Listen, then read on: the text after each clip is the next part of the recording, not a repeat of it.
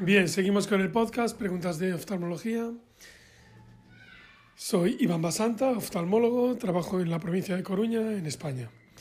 Es domingo 1 de noviembre del 2020 y, y hoy le toca a la segunda parte de cirugía refractiva. Seguimos con el Provisión 5 de la Academia Americana de Oftalmología, traducido por Laboratorios Esteve. Os recuerdo que tenéis un link en la descripción del episodio que enlaza con las fotos a las que se hace referencia. Muy bien, espero que os guste.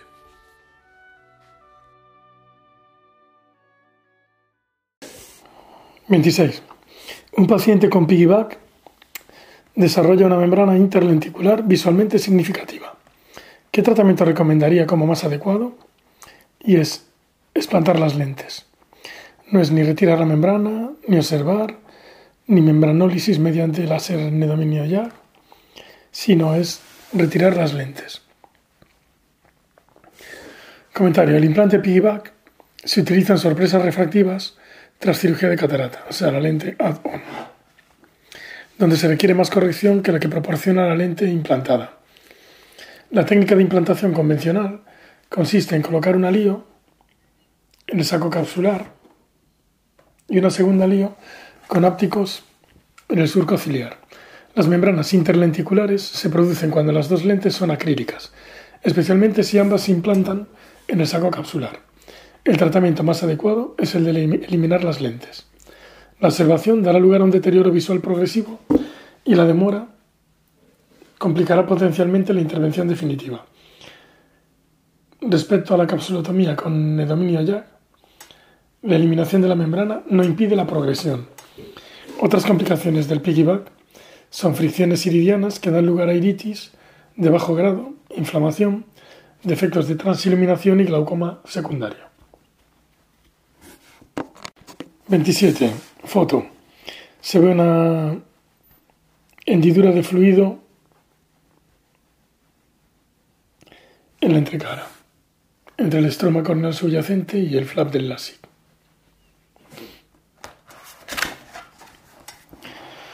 Pregunta, ¿cuál es la fisiopatología de la queratopatía, de la queratopatía estromal inducida por la presión? Esto es lo de la pregunta de antes. Pressure induced estromal keratitis, keratitis inducida por presión. Y se trata de la respuesta a los corticoides con pío elevada después del LASIK. No es ni, ni la queratitis lamelar difusa de aparición tardía, ni solo se observa después de PRK, ni se trata de una respuesta de los esteroides con pío baja paradójicamente, sino se trata de una respuesta a los esteroides con pío elevado después del LASI. Comentario. La queratitis estromal inducida por presión se asocia con el uso prolongado de esteroides después del LASI y no se observa después de la PRK. Un aspecto clínico es muy similar al de la queratitis lamelar difusa, pero la patología es diferente. La presión intraocular está elevada, pero puede ser falsamente baja si se toma mediante tonómetros de aplanación, debido al desplazamiento del fluido en la interfase. Se hincha, se llena de agua. Bueno, de un morocoso. Por este motivo, se debe comprobar la PIO con un tonopen o un neumotonómetro central y periféricamente. El tratamiento consiste en reducción rápida o la interrupción de las gotas de corticoides e introducción de gotas hipotensoras. Si no se trata, la queratitis estromal inducida por presión puede causar pérdida visual por glaucoma severo. O sea, si no se trata no es por la queratitis, la pérdida visual es por el glaucoma severo. 28. ¿Qué es la DLK? O sea, la queratitis lamelar difusa. Una inflamación estéril de la interfase del LASIK. No es ni una inflamación infecciosa, ni una reacción del lecho estromal de la córnea a la radiación LASIK, ni un infiltrado celular del flap. Es una inflamación estéril de la interfase del LASIK. Y se ve una foto. Keratitis lamelar difusa con acúmulo de células inflamatorias. Comentario. La keratitis lamelar difusa, DLK, es una respuesta inflamatoria estéril que se ve en la interfase del flap después del LASI. Se observa en el momento de la cirugía o incluso meses más tarde. Se han sugerido muchos factores causales, por ejemplo, las secreciones de las glándulas de meibomio, o sea, es en el momento de la cirugía o incluso meses más tarde. Se ha sugerido que pueden ser la secreción de las glándulas de meibomio, el aceite del motor del microqueratomo o endotoxinas de gran negativos. Sin embargo, ninguno de estos factores se ha asociado claramente a la DLK. A excepción de los casos más graves, la mayoría de los casos de DLK tienden a resolverse por sí solos sin ningún deterioro permanente de la visión.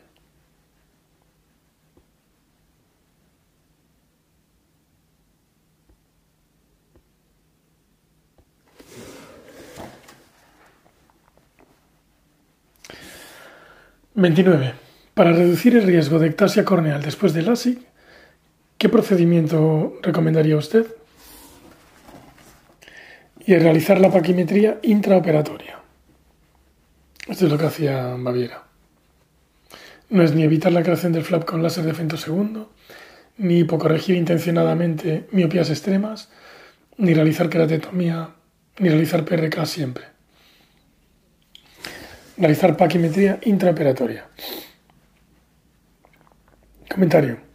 Además de revisar la topografía antes de realizar un LASI, los cirujanos también deben realizar la paquimetría intraoperatoria del lecho estromal para asegurar que habrá suficiente grosor estromal residual una vez que el procedimiento esté terminado. El procedimiento de PRK en todos los pacientes no es necesario. La hipocorrección intencionada de los pacientes miopes extremos para dejar un grosor estromal residual de 250 micras tampoco es aconsejable. En estos, en estos pacientes se debe considerar la cirugía de lente fáquica, ICL. No hay razón para contraindicar el, el láser de femtosegundo en estos pacientes. 30. ¿Cómo actúa la queratoplastia conductiva? Y es, eh, aumenta la curvatura de la córnea central. O sea, no es ni produce un cambio permanente en la forma de la córnea, ni disminuye la curvatura, ni el efecto es mediado por un olmio, láser de hidroaluminio aluminio granate. Ya.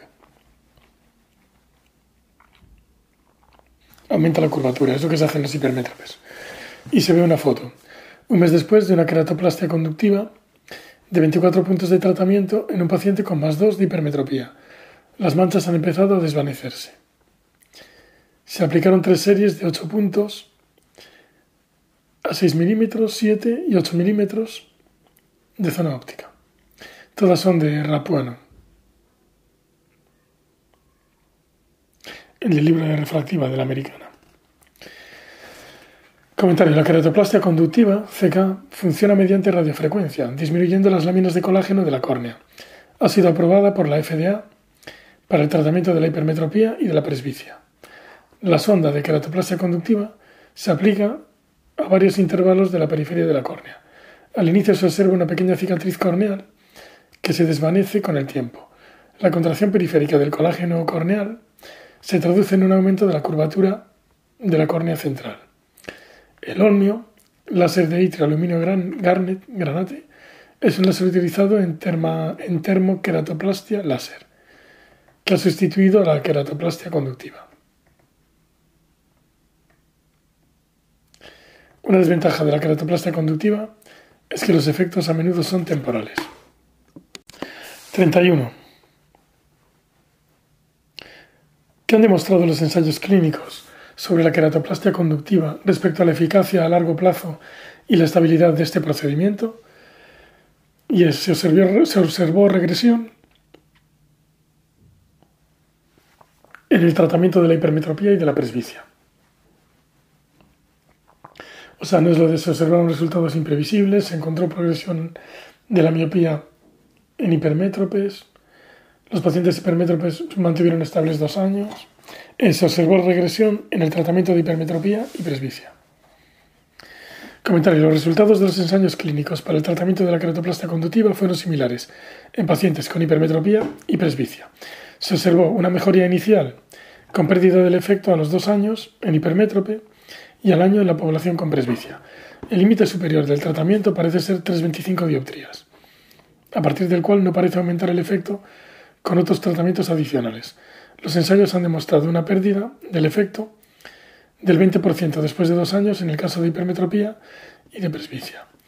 En contraposición a cualquier progresión de la miopía, se observó regresión de la hipermetropía y de la presbicia a valores basales.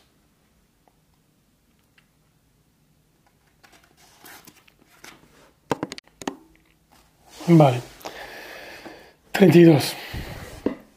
Aquí ponen cuando está contraindicado el uso de la zona intermedia, pero es la zona de transición entre la córnea tratada y no tratada.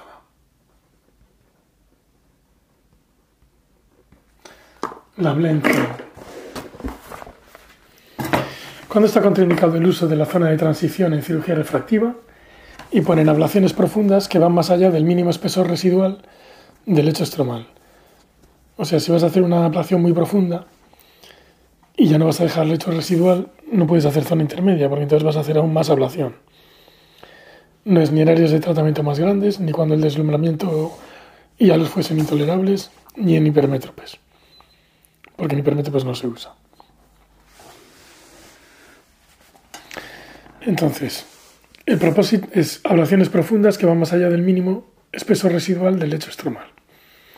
El propósito de la zona de transición es proporcionar una transición de la zona óptica tratada a la córnea no tratada, se cree que permite disminuir la incidencia de deslumbramiento y halos después del LASIK o de la PRK. Esto aumenta el área de tratamiento y en consecuencia aumenta la profundidad de tratamiento. En la actualidad, el lecho estromal residual debe ser de 250 micras después de un LASIK. En los casos en que el lecho estromal residual sea menor de 250 micras, no debe utilizarse la zona de transición. La zona de transición se puede emplear para los tratamientos de miopía pero no en los tratamientos de hipermetropía. Vale, aquí están todo el tiempo con las 250 micras. Yo creo que es poco 250 micras, pero bueno. 33.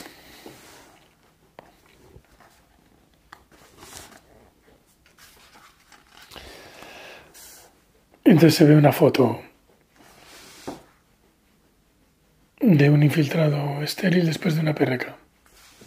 Una manchita blanca para central superior. 33. La agudeza visual no corregida de un paciente la semana, a la semana de ser intervenido de PRK es de 20-30. El paciente está contento y asintomático. Teniendo en cuenta la apariencia que se muestra, qué condición se ajusta con los hallazgos clínicos y es infiltrados estériles. No es ni keratitis extremal por herpes simple, ni uso tópico de anestésico, ni queratitis atípica por micobacterias. Son infiltrados estériles. Comentario. Este paciente tiene infiltrados estériles después de una PRK. Este hallazgo se asocia más a menudo con el posoperatorio de usuarios de lentes de contacto, claro, como los infiltrados estériles que tenía Dania, y el uso de antiinflamatorios no esteroideos tópicos. Las opciones de respuesta restantes podrían dar lugar a infiltrados corneales en este paciente, pero todas ellas serían probablemente sintomáticas. Las que, las que fuesen por micobacterias, herpes, es decir, con dolor y fotofobia, y con inyección conjuntival.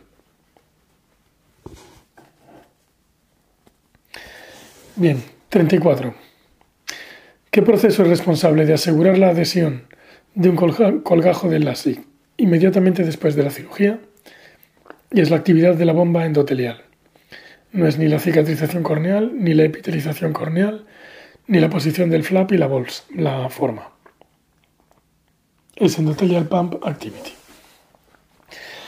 Inmediatamente después del LASIK, la presión de succión para la deshidratación de la córnea, ejercida por el endotelio, proporciona una adhesión del flap corneal. La cicatrización tiene un papel en una fase posoperatoria tardía, pero no inmediatamente después de la cirugía. La curación del epitelio corneal no tiene un papel significativo en el efecto de la adhesión del flap corneal.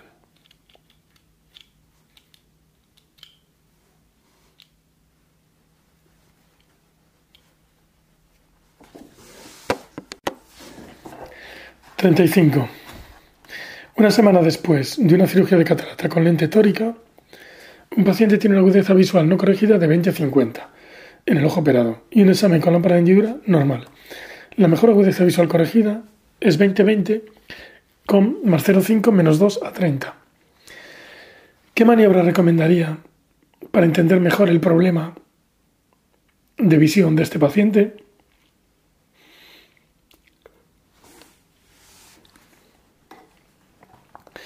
Y es dilatación para evaluar el eje de la lente tórica. No es dilatación para ver si hay edema macular cistoide, porque si no, no vería el 100%. Ni observación para permitir resolver el edema postoperatorio, porque tampoco vería el 100% si tuviera la córnea con edema. Ni la topografía corneal para evaluar ectasia, porque no tiene sentido que tenga una ectasia. Es dilatación para ver el eje. Comentario. La persistencia de astigmatismo después de una cirugía de catarata con implante de lente intraocular es más probable debido a la rotación de la lente. En estos pacientes hay que dilatar para verificar el eje de la lío tórica. Si el eje se ha desplazado, es necesaria la intervención quirúrgica para cambiar la posición de la lente. En el paciente descrito, la ectasia corneal es poco probable y el edema macular quístico no induciría astigmatismo. La observación adicional para permitir que el edema corneal se resuelva es innecesaria, ya que la agudeza visual corregida es 20-20.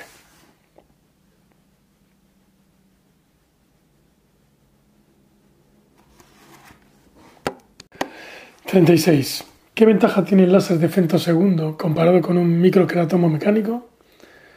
Un control preciso del diámetro del flap. No es ni menos incidencia de DLK, ni menos incidencia de queratitis bacteriana, ni mejor agudeza visual. Comentario. El láser de femtosegundo tiene varias ventajas sobre el microqueratomo mecánico, pero lo que ofrece es proporcionar el control preciso de la construcción del flap Variables como la ubicación del flap, el diámetro, el grosor y la ubicación de la bisagra se controlan mejor con el láser de femtosegundo.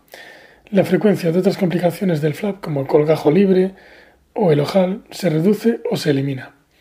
No se ha demostrado que el láser de femtosegundo reduzca la incidencia de queratitis bacteriana o de DLK, y no se ha demostrado que produzca una mejor agudeza visual. 37.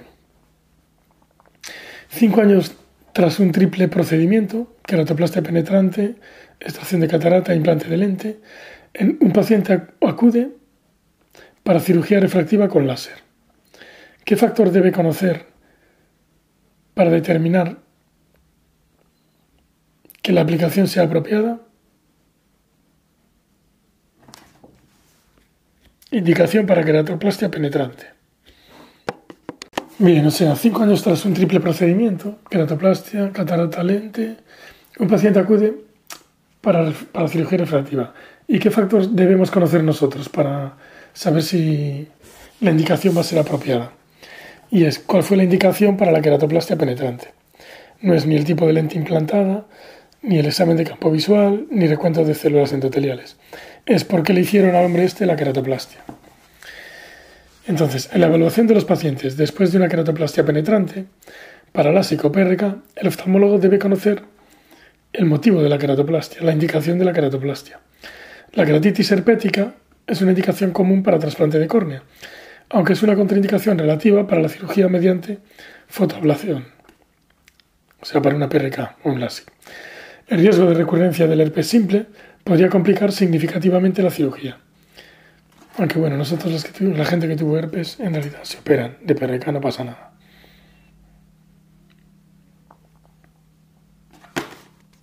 Bueno, sí se, sí se hace profilaxis, claro. De catarata sí, pero de PRK sí se hace profilaxis. La queratitis herpética es una indicación común. El riesgo de recurrencia del herpes simple podría complicar significativamente la cirugía. El recuento de células endoteliales y el tipo de lente implantada tiene muy poca relevancia en este caso. No hay ninguna indicación para realizar campos visuales en ausencia de cualquier sospecha de glaucoma o hipertensión ocular.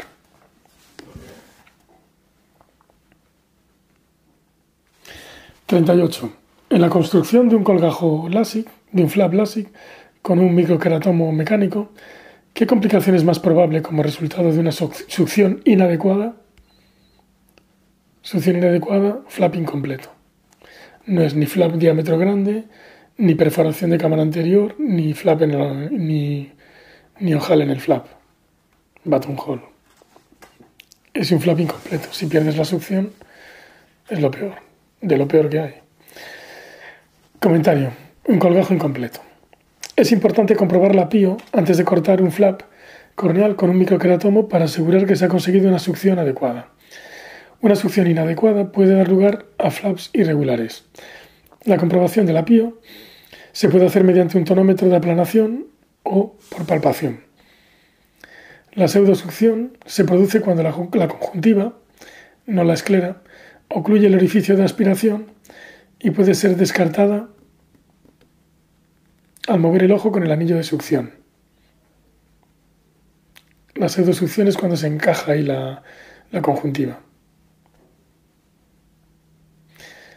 El flap, el ojal en el flap, o sea, el buttonhole, ocurre en córneas muy curvas y la perforación de cámara anterior cuando el microcoratomo se ha montado de forma inadecuada. No lleva las guías. Los colgajos parciales se producen con succiones inadecuadas. Los flaps de gran diámetro no son consecuencia de una succión insuficiente. Claro, lo que dice aquí es que si tienes una pseudosucción es cuando se te enganchó ahí la conjuntiva y entonces no hace una succión de verdad. Entonces tienes que mover un poco el microcratomo para que se vaya esa conjuntiva y enganche ya la córnea otra vez.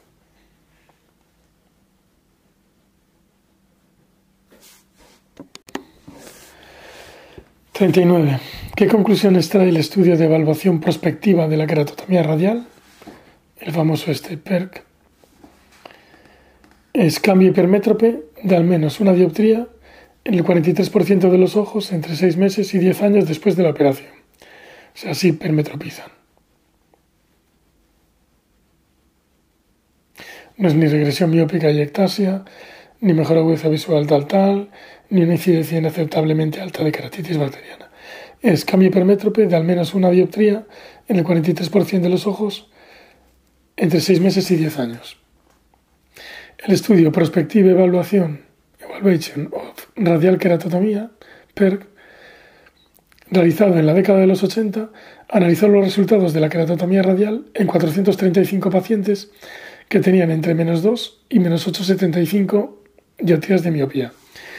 La única variable quirúrgica fue el diámetro de la zona óptica, según el grado de miopía. Diez años después de la intervención, el 53% de los pacientes del estudio tenían mejor agudeza visual no corregida 2020 y el 85% 2040 o mejor.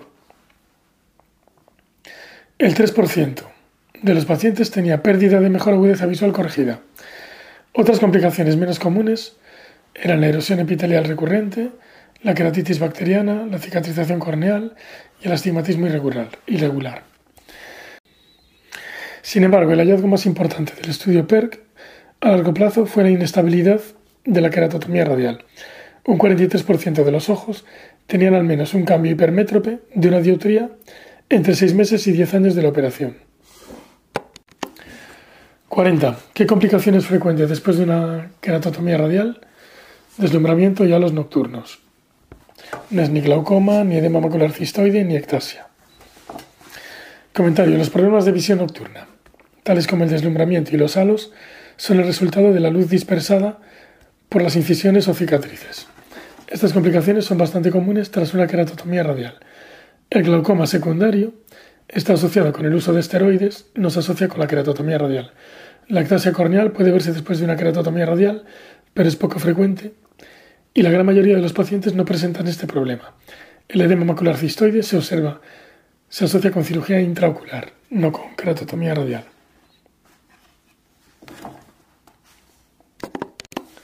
41.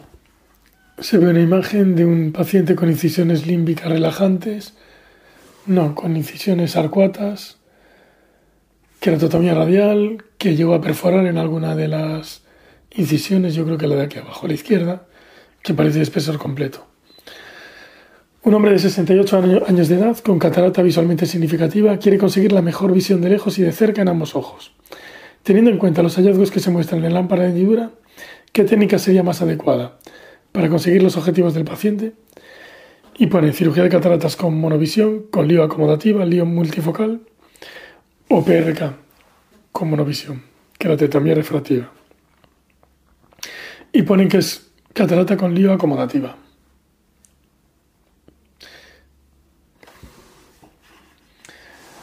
La imagen muestra una keratotomía radial e incisiones arcuatas en un paciente con perforación corneal intraoperatoria. La cirugía de catarata como una lío acomodativa ofrece las mejores posibilidades de buena agudeza visual de cerca y de lejos, con la menor incidencia de deslumbramiento y halos después de la operación. Las lentes multifocales tienen una tendencia a aumentar la incidencia de deslumbramiento y halos, de glare y halos. Los pacientes ya intervenidos de keratotomía radial tienen predisposición al deslumbramiento y a los halos, y estos probablemente se incrementarían con un alío multifocal. La monovisión es una buena elección en un paciente que acepte el uso de un ojo para ver de cerca y otro para ver de lejos, pero no sería apropiada en este paciente porque su deseo es ver bien de lejos y de cerca, con cada ojo. Una PRK sería inapropiada ya que no actuaría frente a la catarata visualmente significativa. Independientemente del tipo de lío que se implante, el cirujano debe tener una conversación inicial con el paciente para explicarle que el cálculo de la lente puede ser menos fiable que en pacientes que han tenido una keratotomía radial. Sea, puede ser menos fiable en pacientes con keratotomía radial y puede ser necesario una cirugía posterior adicional, como una PRK o un explante de lente.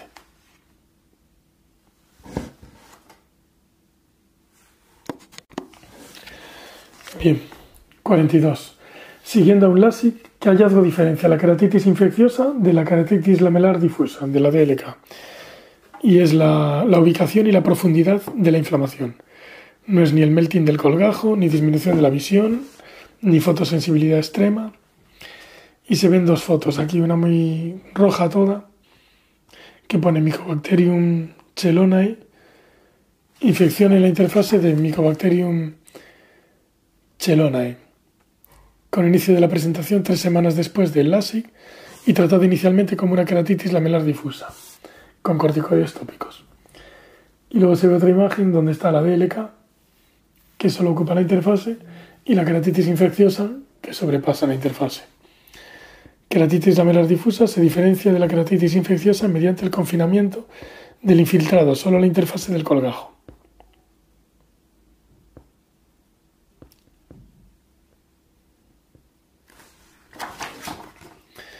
Comentario. Bien, la ubicación y la profundidad de la inflamación. Debido a que el tratamiento es diferente, distinguir entre keratitis lamelar difusa y keratitis infecciosa es vital después de un LASIK. El inicio de los síntomas difiere. La keratitis infecciosa suele presentarse dos o tres días después de la cirugía con LASIK, mientras que por lo general la DLK se presenta dentro de las primeras 24 horas. O sea, tiene un periodo de incubación de 24 a 72 horas y la DLK es casi ya inmediata. En ambos trastornos existe disminución de la visión, inyección conjuntival y fotosensibilidad. La inflamación puede ocurrir en cualquier lugar por debajo de la solapa, del flap, y puede extenderse por encima y por debajo de la interfase del colgajo o más allá del borde de la solapa la inflamación puede ocurrir en cualquier lugar por debajo del flap y puede extenderse por encima y por debajo del flap o más allá del borde del flap en los casos de keratitis infecciosa. Por el contrario, los pacientes con DLK por lo general se presentan con inflamación en la periferia del flap que disminuye hacia el centro. Esta inflamación permanece dentro de la interfase, segundo gráfico, tanto en la DLK como en las keratitis infecciosas podría ocurrir melting del flap si no se trata. 43. Dos semanas después del implante de una lente fáquica de cámara posterior, una mujer de 36 años de edad tiene dolor y sensibilidad a la luz en ojo derecho. Su presión es de 42 milímetros. ¿Cuál es la alteración más probable que se podría esperar encontrar en la lámpara de hendidura? O sea que esta es una ICL pero de las de antes. No es el modelo 5 una, una iridotomía periférica cerrada con una cámara anterior poco profunda, o sea que se le bloqueó la iridotomía. No es ni iris en meseta, ni catarata intumescente, ni dislocación de la liofáquica de cámara posterior en la cámara anterior. Es una iridotomía periférica cerrada con cámara anterior poco profunda.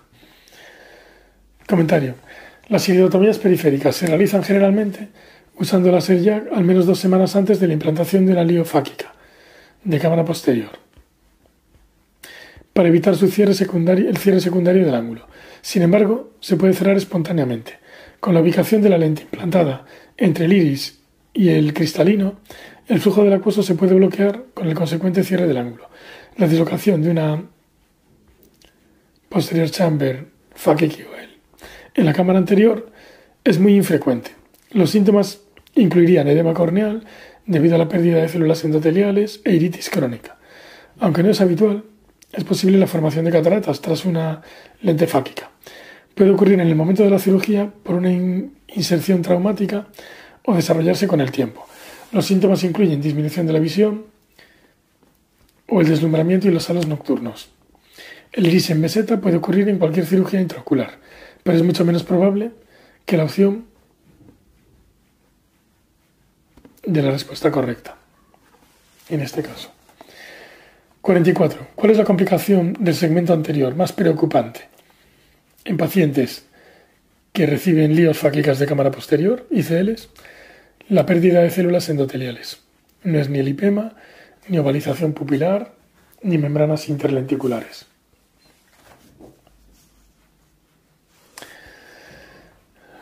Bien, la formación de cataratas, pérdida de células endoteliales y desprendimiento de retina son complicaciones de pacientes que se someten a lentes fáquicas de cámara posterior. La complicación de ovalización pupilar, pupilar nos informó en ensayos de la administración de la FDA y son más comúnmente vistas en las lentes de cámara anterior. Exacto, la ovalización con una lente ahí no, no tiene sentido. Y sobre todo con la cacheto, con las artisan.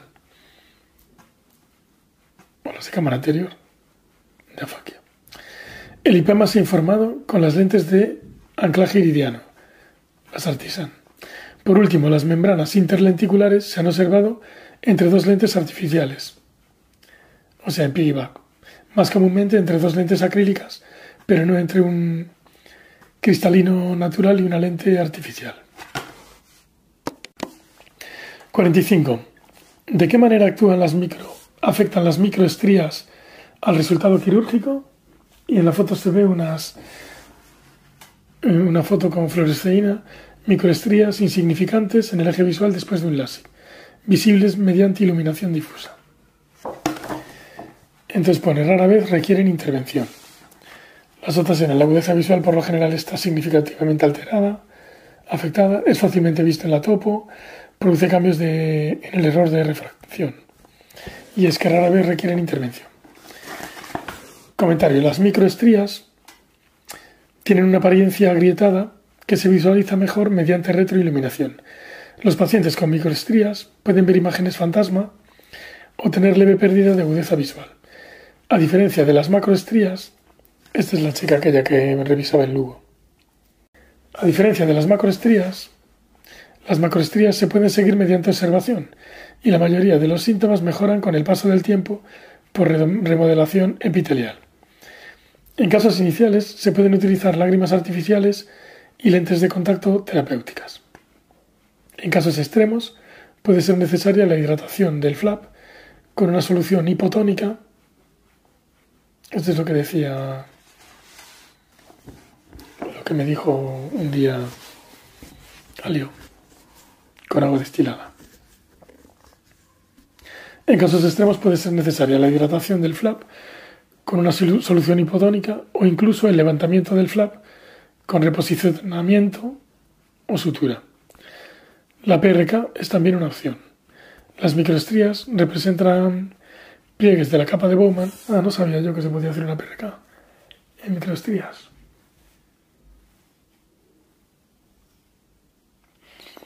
Las microestrías representan pliegues de la capa de Bowman y no son de espesor total. Debido a esto, por lo general, no se ven en la topografía corneal y no afectan de manera significativa a la visión o a la refracción. O sea que se pueden seguir mediante observación y suelen mejorar por la remodelación epitelial. como le pasó a la chica esta de Lugo, que al final le, le dio el alta. 46. ¿Cuál es el mecanismo a través del cual el láser de femtosegundo interactúa con los tejidos? Y es fotodisrupción. No es ni fotoablación, como el Stimer, ni fotocoagulación, ni efectos fototérmicos, es fotodisrupción, lo de las burbujas. Comentario: el láser de femtosegundo se utiliza para crear colgajos para cirugía de LASIK. Funciona por un mecanismo llamado fotodisrupción. Este proceso se produce cuando, cuando el tejido se convierte en plasma, que conduce a la formación de cavidades micro, microscópicas en el estroma. El láser fototérmico causa la modificación del tejido como se ilustra, mediante el uso de un olmio ya. O sea, el de la fototermólisis, el láser fototérmico, el de la queratoplastia conductiva, es con el de la termoqueratoplastia láser es un olmio, olmio jack. En vez de ser un, un nedominio jack, es un olmio jack. El láser fototérmico causa la modificación del tejido mediante el uso de un olmio jack. El calor genera como resultado la contracción del colágeno. Un ejemplo de fotoablación es el láser Excimer, utilizado en el LASIK y en la PRK. Este proceso rompe los enlaces químicos del tejido. La fotocoagulación se emplea principalmente en los láseres de retina y causa quemadura térmica del tejido. Bien, 47. En caso de miopía residual, después de una cirugía LASIK, ¿cuál sería la opción quirúrgica recomendada si el lecho estromal residual es de 250 micras? Y es una PRK. Esto es lo que hice yo con aquel paciente que había tenido, había, se había hecho un láser hipermetrópico. Yo le puse una lente trifocal tórica y al final hicimos un retoque con PRK por encima del flap del LASIK.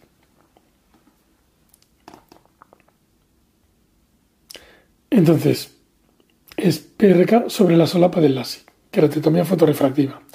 No es ni levantar la solapa y ablación en su parte inferior, ni levantar, ni levantar el colgajo y ablación del lecho estromal. O sea, levantar la solapa y ablación de su parte inferior es el LASIK inverso que hace Julio Baviera. Levantar el colgajo y ablación del lecho sería un relasic. Incisiones relajantes limbares tampoco. O sea que es sobre la solapa del LASIK, sobre el flap. Un adelgazamiento del lecho estromal por debajo de 250 micras corre el riesgo de complicaciones tales como ectasia corneal o perforación. La opción preferida es llevar a cabo una queratectomía fotorefractiva sobre el flap LASIK. Debido al riesgo de estas potenciales complicaciones, está contraindicada la ablación del lecho estromal. Se ha publicado el levantamiento de la solapa y ablación de la parte inferior del flap, pero los resultados refractivos son variables. Las incisiones relajantes limbares están indicadas para corregir el astigmatismo y no la miopía residual. Se debe tener en cuenta que estos pacientes tienen un mayor riesgo de cicatrización de la córnea posoperatoria, que puede reducirse con la aplicación de mitomicina C. Vale, y ahora aquí viene la pregunta de la de Cristina Cambeiro. Un paciente miope muestra 1,5 diotrías más de miopía en su medición del frente de onda que en su refracción manifiesta.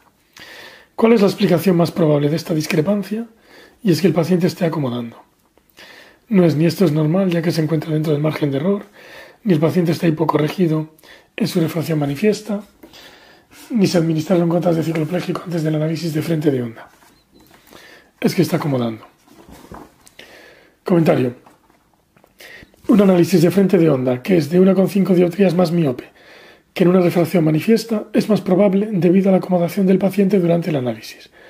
Cuando se identifica esta discrepancia, el paciente debe adaptarse a la, oscuridad y relajarse. El análisis de frente de onda y la refracción manifiesta deben estar dentro de 0,75 dioptrías el uno del otro. De lo contrario, deben repetirse. Tras la cicloplegia, un paciente no mostrará un aumento de la miopía. en el análisis del frente de onda. De hecho, suelen tener un poquito menos. Hay que darles 0,25 de más de miopía.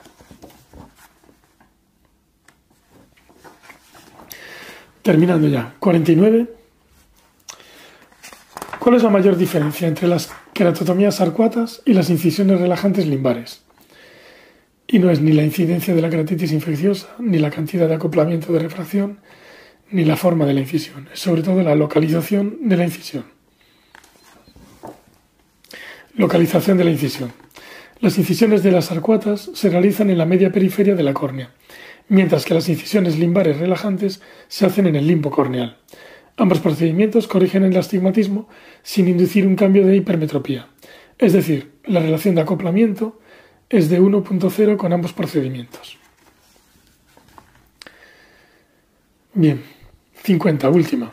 ¿Por qué razón la PRK sería preferible a un LASIK? ¿Alta hipermetropía? No. ¿Una queratometría media de 45 dioptrías? Tampoco.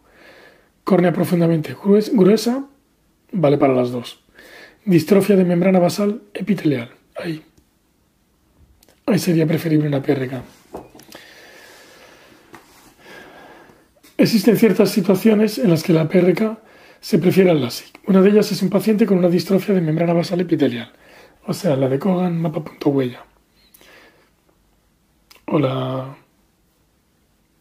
Microquística, creo que se llama.